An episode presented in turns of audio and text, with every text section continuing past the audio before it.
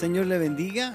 Soy hermano Luis Martínez y les invita a participar en la escuela Siloé, Siloé en casa. Así que bienvenidos a este capítulo más. Recuerde que estamos en la lección número 10, lección número 10 del capítulo 8 de Primera de Corintios. Eso es lo que vamos a ver hoy día. Así que le invitamos a esta tarde hermosa en el Señor.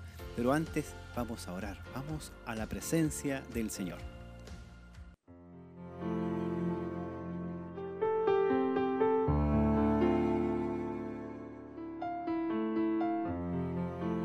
Padre, en el nombre de Jesús, te alabamos, Señor, te bendecimos por todas las misericordias que hemos recibido de tu mano, Señor, por todas las bendiciones, por todas las bondades, Señor, que hemos recibido de tu mano.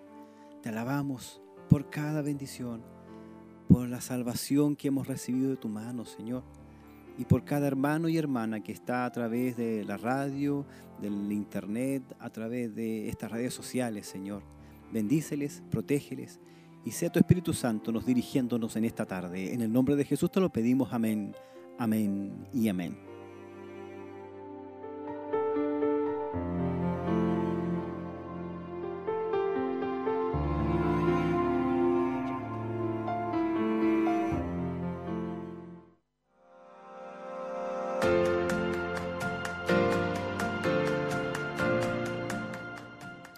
Tarde es una tarde bien especial. Vamos a la lección número 10 de lo que es Escuela Siloé en Casa.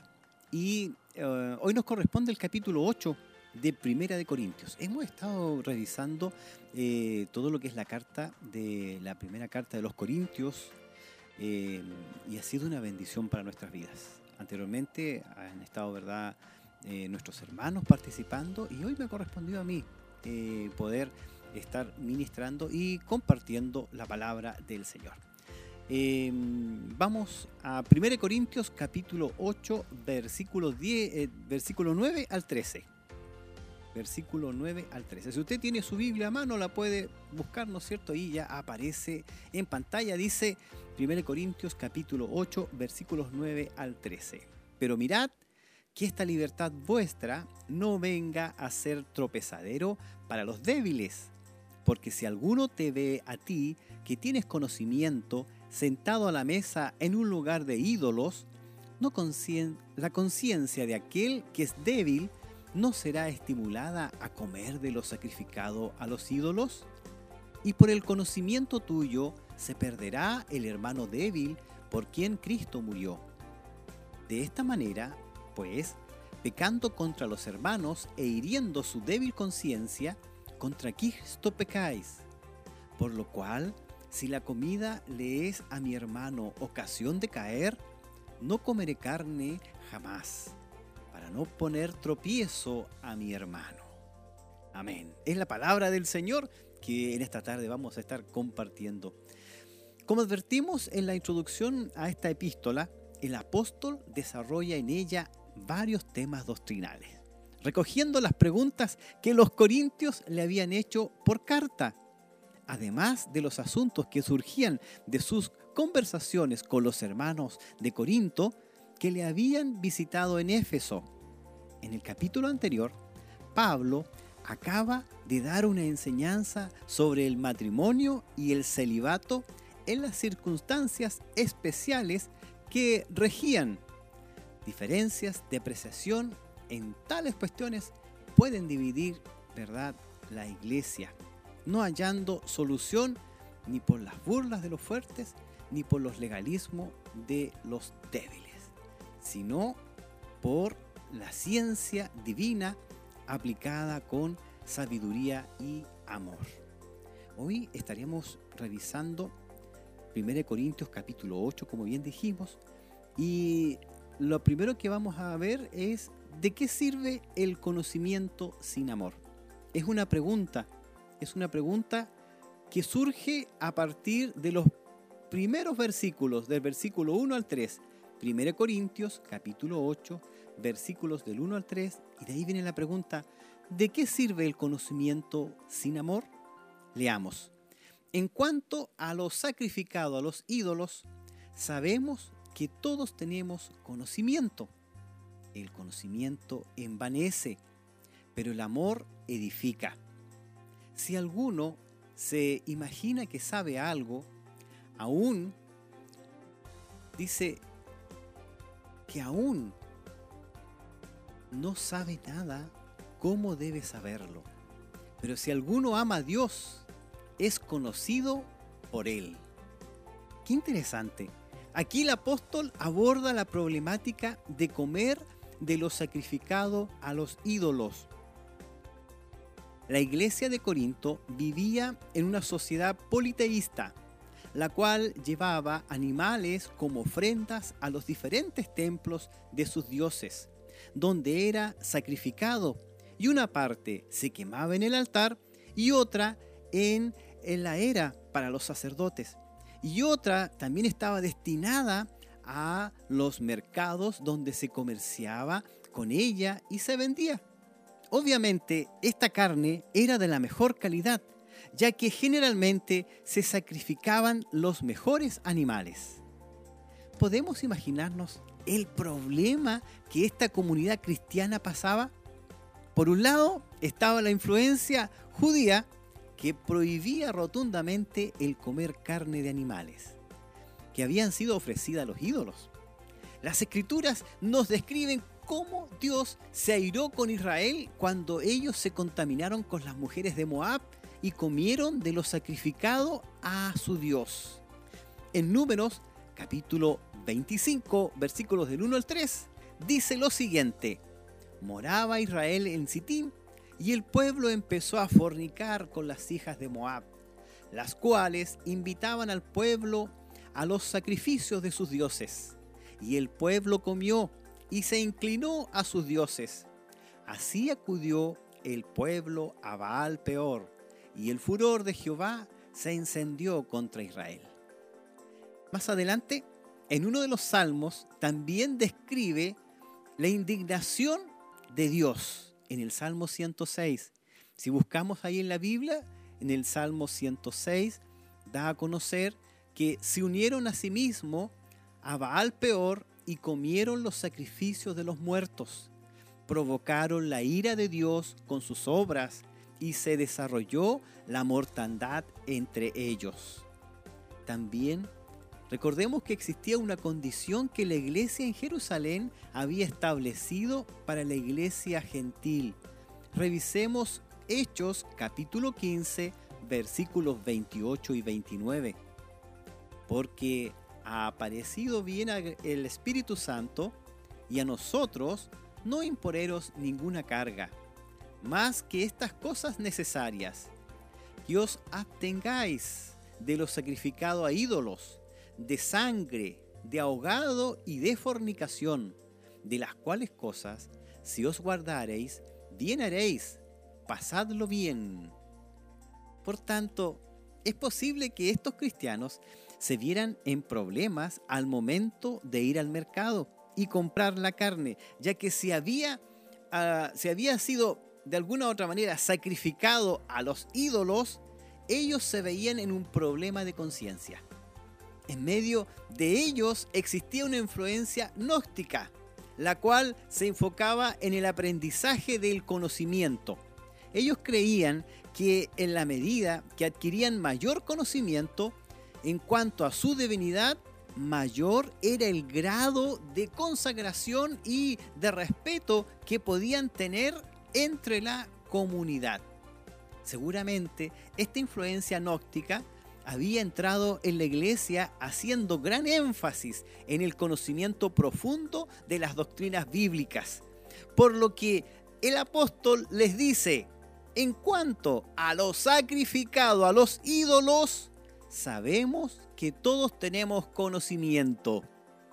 Pablo se incluye entre los que conocen lo referente a lo sacrificado a los ídolos y destaca el problema central del asunto. ¿Y cuál era este problema? El conocimiento envanece, pero el amor edifica. Como un don especial, la ciencia abundaba en la iglesia de Corinto, Pero aquí se trata de la comprensión de la doctrina de un solo Dios y de la falsedad de los ídolos que era común a todo creyente que había bebido siquiera un poco en las aguas del Antiguo Testamento. En ese sentido, todos tenían ciencia. Con todo, el problema de las viandas que habían sido ofrecidas a ídolos no podía solucionarse solo por la ciencia o por el conocimiento, porque aún entre cristianos la mera comprensión intelectual tiende al engreimiento, algo muy distante de la humildad que surge de la operación del Espíritu Santo. En cambio, el amor, el amor, el amor ágape, es decir, el amor que edifica, o sea, da solidez y eficacia a la vida y al testimonio de los creyentes, más adelante veremos de qué modo opera el amor en este caso. Pero aquí hemos de seguir el pensamiento de Pablo sobre los conocimientos. El que llega a creer que sabe algo, desconoce lo mucho que le falta por aprender. Y en este contexto se trata especialmente de verdades reveladas en las escrituras. Siempre será poco lo que sabemos comparado con lo mucho que nos falta por aprender. ¿Sabe? Este es el pensamiento que debiera fomentar la humildad en todos nosotros.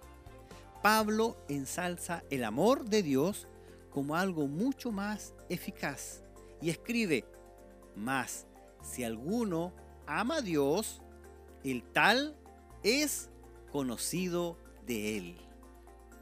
Lo malo con todo este conocimiento adquirido era que provocaba que algunos de ellos se envanecieran o como lo dice el griego original, se hincharan o se inflaran.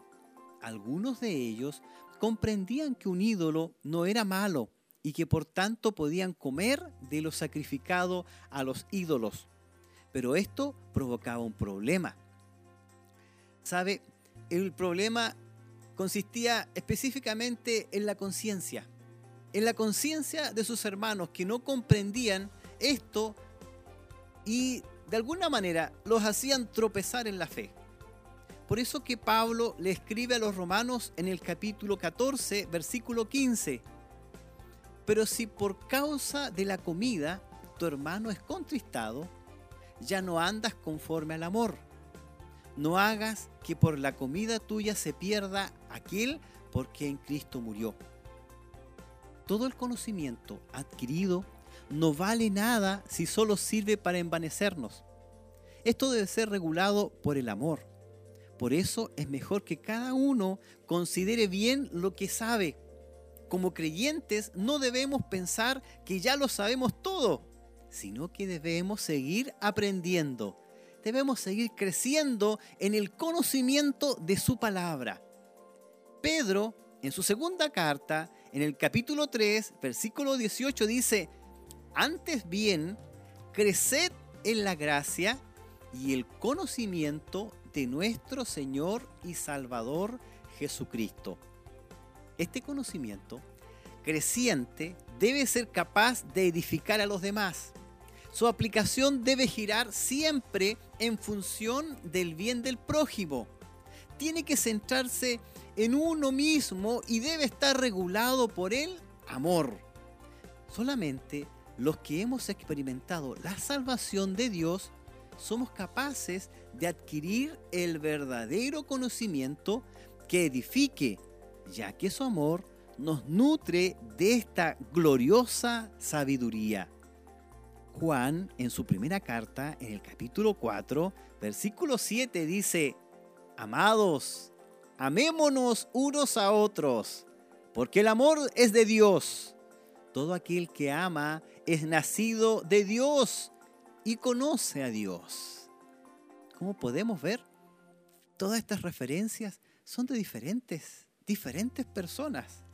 Tenemos a Pablo, tenemos a Pedro y ahora tenemos a Juan que nos están hablando exactamente lo mismo. Nos hablan acerca de lo que el conocimiento envanece, el amor construye, Por eso que la conclusión a la que nos quiere llevar el apóstol es que nunca debemos creer que ya lo sabemos todo. Y que si este conocimiento no edifica al hermano, no sirve para nada. Sin embargo, el amor debe ayudarnos a este fin, ya que si amamos a Dios, sabemos que le conocemos y por lo tanto debemos amar a los demás. Si esto es así, nuestro conocimiento nunca hará tropezar a nadie. Esa es la primera parte. Cuando hablamos de 1 Corintios capítulo 8 del 1 al 3, estamos hablando del conocimiento. El conocimiento envanece. Pero ¿sabe que Pablo, escribiéndole a los Corintios en su primera carta, toma una segunda, un segundo tema que tiene que ver con un solo Dios? Esa es la segunda parte de lo que es este capítulo número 8. La segunda parte va desde el versículo 4 al 6 y trata el tema de un solo Dios. Leamos, 1 Corintios 8 del 4 al 6. Acerca pues de las viandas que se sacrifican a los ídolos, nunca dice, sabemos que un ídolo nada es en el mundo y que no hay más que un Dios. Pues aunque hay algunos que se llamen dioses, sea en el cielo o en la tierra, como hay muchos dioses y muchos señores. Para nosotros, sin embargo, solo hay un Dios, el Padre, del cual proceden todas las cosas. Y nosotros somos para Él y un Señor, Jesucristo, por medio del cual son todas las cosas, y nosotros por medio de Él. Aquí Pablo retoma una vez más el tema principal que está desarrollado, comer de lo sacrificado a los ídolos, y deja muy claro su posición en cuanto a su creencia respecto a los ídolos. Sabemos que un ídolo nada es en el mundo y que no hay en el mundo, ¿verdad? Más que un Dios. Desde tiempos antiguos, las Sagradas Escrituras han testificado la nulidad de los ídolos que los mismos hombres se construyen. Si revisamos en el Salmo 115, versículo 4, del 4 al 8, dice lo siguiente, los ídolos de ellos son plata y oro, obra de manos de hombres. Tienen boca, mas no hablan, tienen ojos, mas no ven, orejas tienen, mas no oyen, tienen narices, mas no huelen, manos tienen, mas no palpan, tienen pies, mas no andan, no hablan con su garganta, semejantes a ellos son los que los hacen y cualquiera que confía en ellos. Al parecer, este conocimiento referente a la nulidad de los ídolos era aceptado entre la iglesia de Corintio, ya que las palabras sabemos que un ídolo nada es en el mundo incluyen un conocimiento que todos tenían y que posiblemente se lo habían compartido en una carta previa. Así como sabían que un ídolo no es nada más que una obra muerta de un artesano, también Pablo recalca que saben que existe un Dios y fuera de él no hay otro igual y que no hay más que un Dios. ¿Ven? Si recordamos en Deuteronomio, Deuteronomio capítulo 6, versículo 4 dice, Shema Israel, oye Israel, Jehová, nuestro Dios, Jehová uno es. ¿Sabe? En el versículo 5 que acabamos de leer, ¿verdad? En 1 Corintios capítulo 8, el versículo 5 pareciera contradecir esta afirmación, pero no es así. Pues aunque haya algunos que se llaman dioses, sea en el cielo o en la tierra, y dice, como hay muchos dioses y muchos señores, de manera sarcástica lo dice, que estos ídolos se llaman dioses, ya sea en el cielo, como los dioses de la luna, el sol y los astros, o en la tierra, como los títulos que se daban los faraones. ¿Y sabe qué? También los emperadores romanos se adjudicaban el valor de ser dioses. Sin embargo, aunque a estos se les llamen dioses o señores, no son nada. Así que frente a esas situaciones se habían enfrentado los primeros cristianos. Se habían enfrentado a que habían personas que decían ser dioses y realmente ya sabían que no era así. Y hasta ellos mismos no se lo creían. Así que estas palabras encierran un verdadero compendio teológico de fe, muy característico en las cartas paulinas.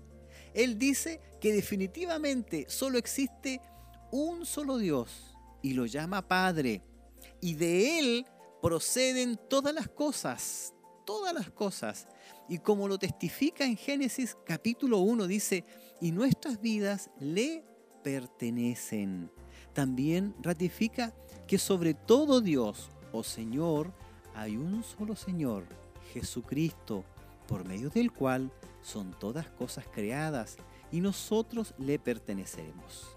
Este es un verdadero paralelismo que nos dice que Dios el Padre y Jesucristo es el mismo Dios, dos personas diferentes, pero la misma divinidad.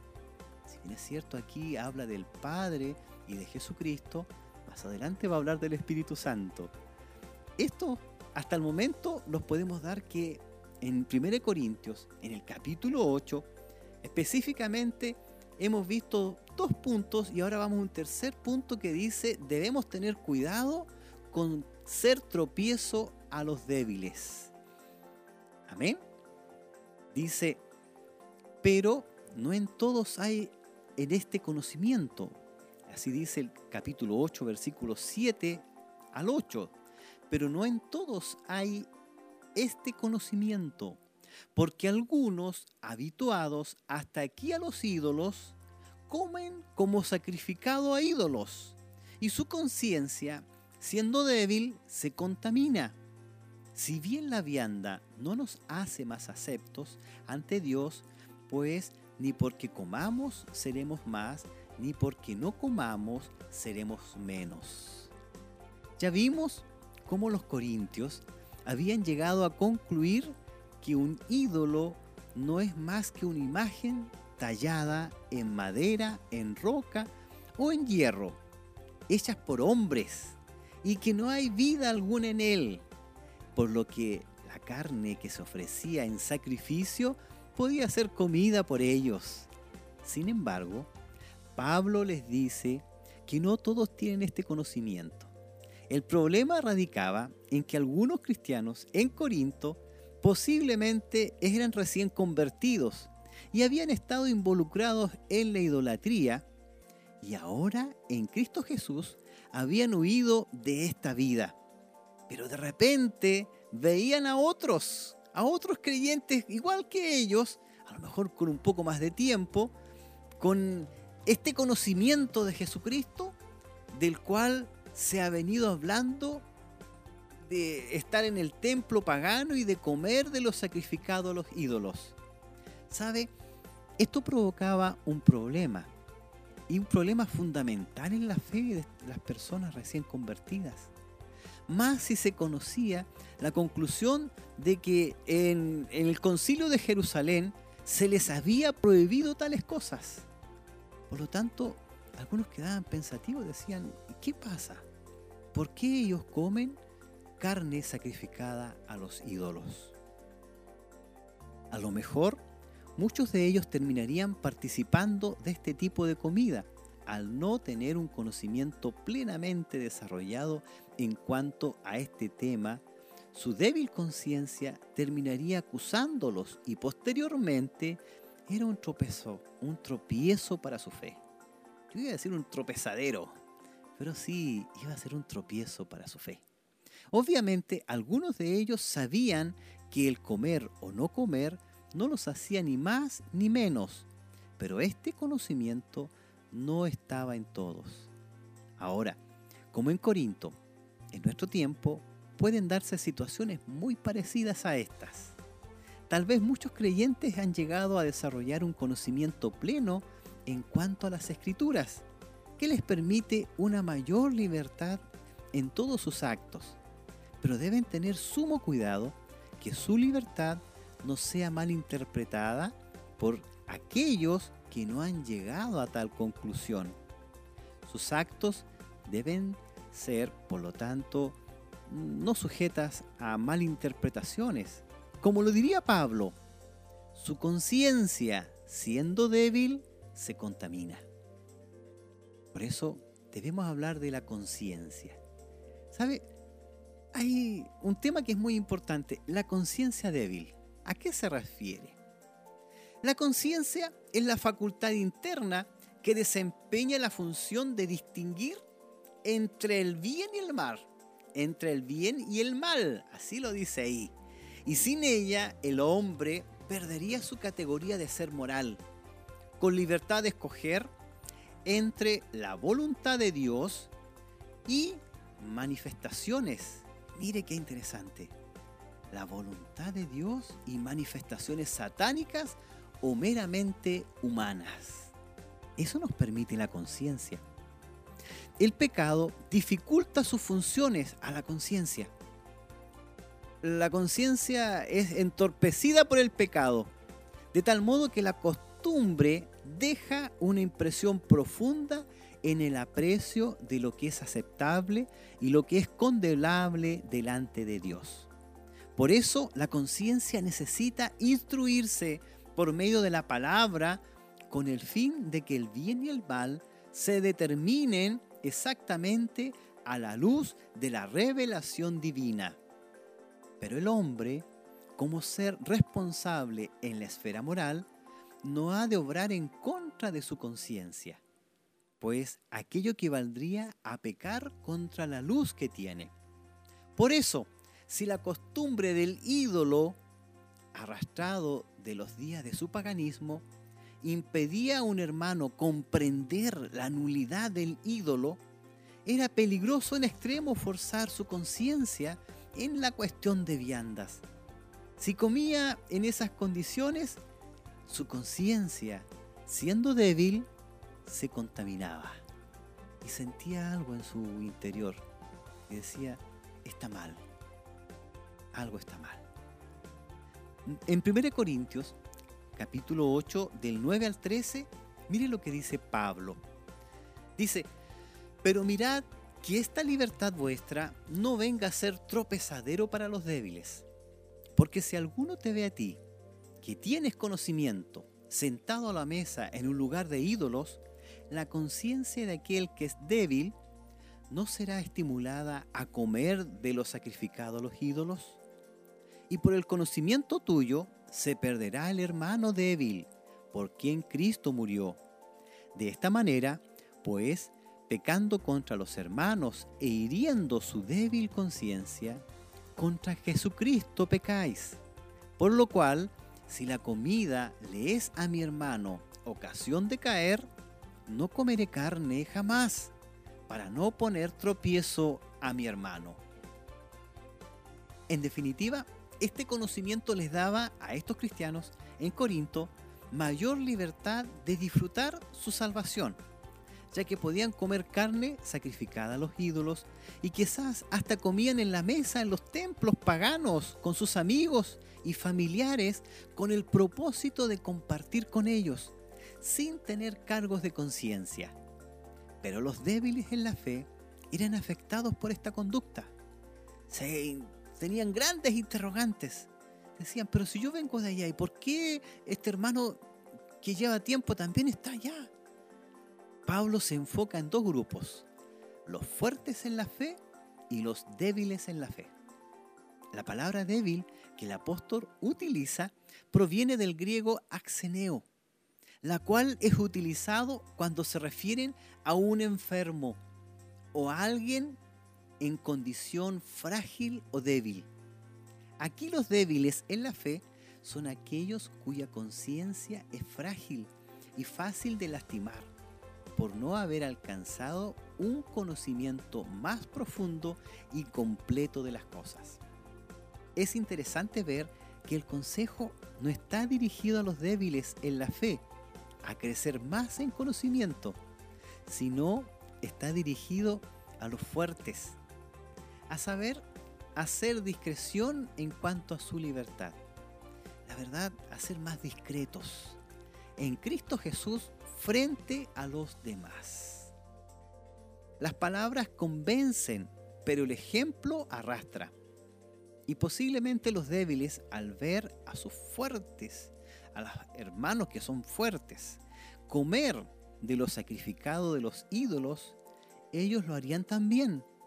Lamentablemente, por no tener el mismo conocimiento, su débil conciencia se contaminaría y acusados por ella caerían de su fe, cometiendo así eh, el hermano fuerte en la fe un pecado terrible.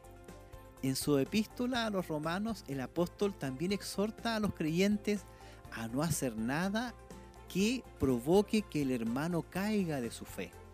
En Romanos capítulo 14, versículo 15, dice lo siguiente. Pero si por causa de la comida tu hermano es contristado, ya no andas conforme al amor. No hagas que por la comida tuya se pierda aquel por quien Cristo murió.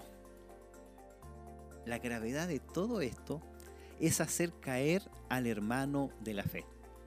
Y por ello se recomienda evitar practicar esta libertad en frente de aquellos que no han llegado a tal comprensión.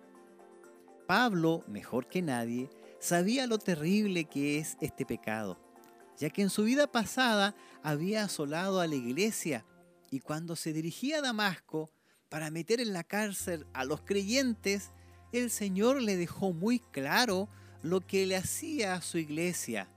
Lo que él le hacía a su iglesia, se lo hacía a él. Que si perseguía a su iglesia, era como si lo persiguiera a él. Leamos Hechos capítulo 9, versículo 4. Dice así, y cayendo en tierra, oyó una voz que decía, Saulo, Saulo, ¿por qué me persigues? El mismo Señor Jesús condenó a aquellos que fueran piedra de, tropiezo para sus pequeños. Si leemos en Mateo capítulo 18 versículo 6, dice así, y cualquiera que haga tropezar a alguno de estos pequeños que creen en mí, mejor le fuera que se colgase al cuello una piedra de molino de asno y que se hundiese en lo profundo del mar. Por tanto, el cristiano maduro debe ser responsable en cuanto a su conocimiento y sus actos, ya que estos no deben nunca poner tropezadero en la vida de los demás. Somos responsables que ayudar a los demás a madurar y que nuestro conocimiento no sirva para envanecernos, sino para edificar a otros. ¿Sabe? Una cosa que a mí me llama mucho la atención es el hecho de que los hermanos fuertes en la fe, ellos actúan con libertad.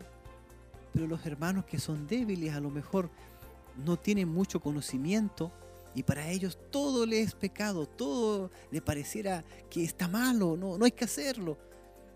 Y debemos tener de alguna u otra manera cuidado de ellos, porque si esos pequeñitos se vuelven atrás, ¿cómo lo haremos volver?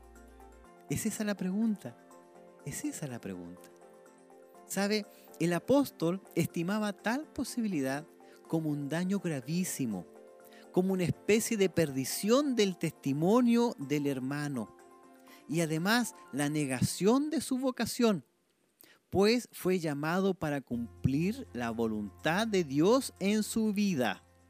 El orgulloso y descuidado hermano fuerte cometería un pecado y de mucha gravedad, ya que ofendería contra el hermano por quien Cristo murió, que viene a ser igual que pecar contra Cristo mismo.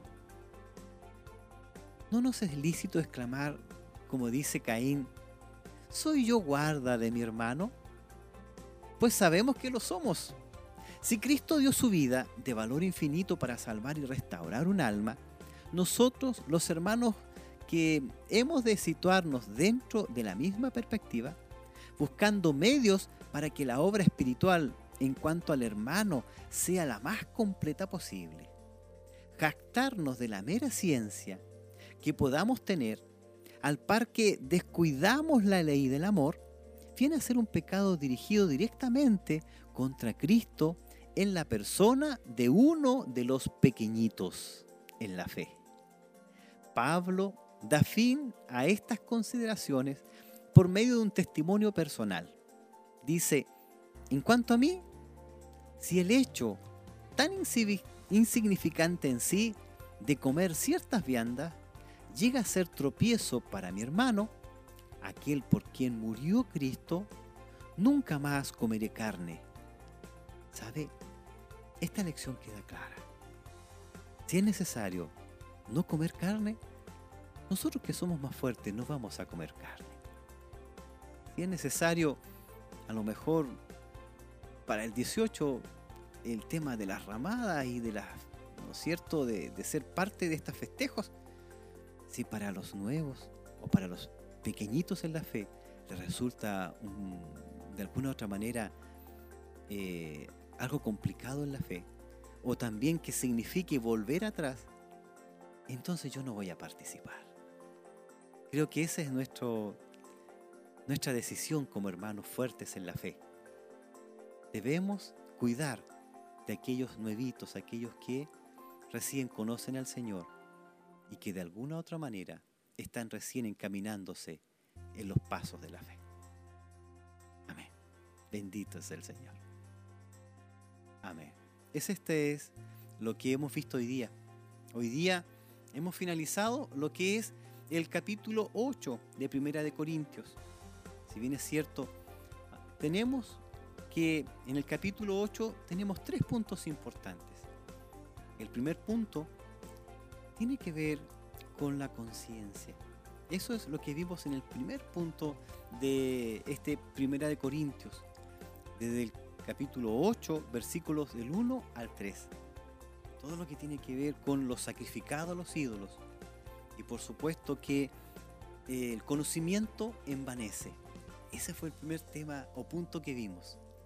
Y en el segundo punto, que viene del versículo 4 al 7, Ahí hablamos de la conciencia y los débiles en la fe. ¿Qué es la conciencia? ¿Por qué tenemos que tener cuidado de aquellos que son nuevitos en la fe? Yo le invito a orar en esta tarde a esta mm, bendición que hemos recibido. Le vamos a dar gracias al Señor por aquello que Dios ha hecho en nuestra vida y porque la verdad de las cosas que ha sido de mucha edificación. Si bien es cierto, eh, como decía ahí, eh, de alguna u otra manera, Pablo está dando una instrucción específica a los fuertes en la fe y a los nuevitos en la fe, de alguna u otra manera no les dice nada, pero sí ministra a los que son fuertes en la fe. Vamos a orar, vamos a la presencia del Señor.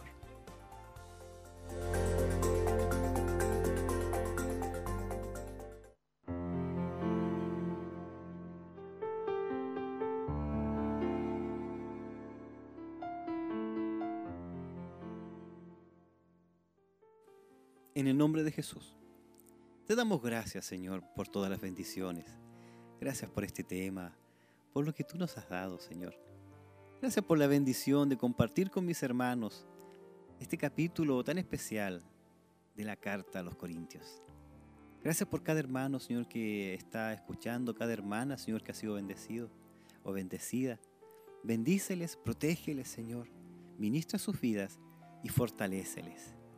Que tu Espíritu Santo ministre sus corazones, ministre sus vidas.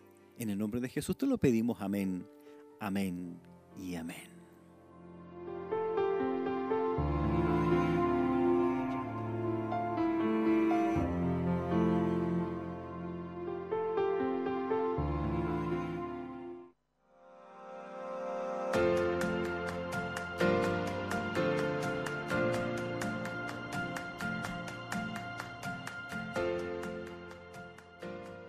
Tenemos ahí en, la pantalla, si podemos ver, tenemos un resumen, un resumen de lo que es el 1 Corintios capítulo 8, no sé si lo podemos proyectar, y ahí está.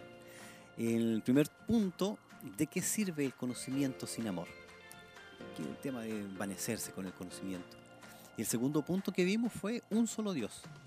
que es lo que de alguna u otra manera tenían muy claro los corintios. Se estaban frente a una serie de, de ídolos, pero ellos tenían claro que había un solo Dios y Jesucristo era el Señor. Amén.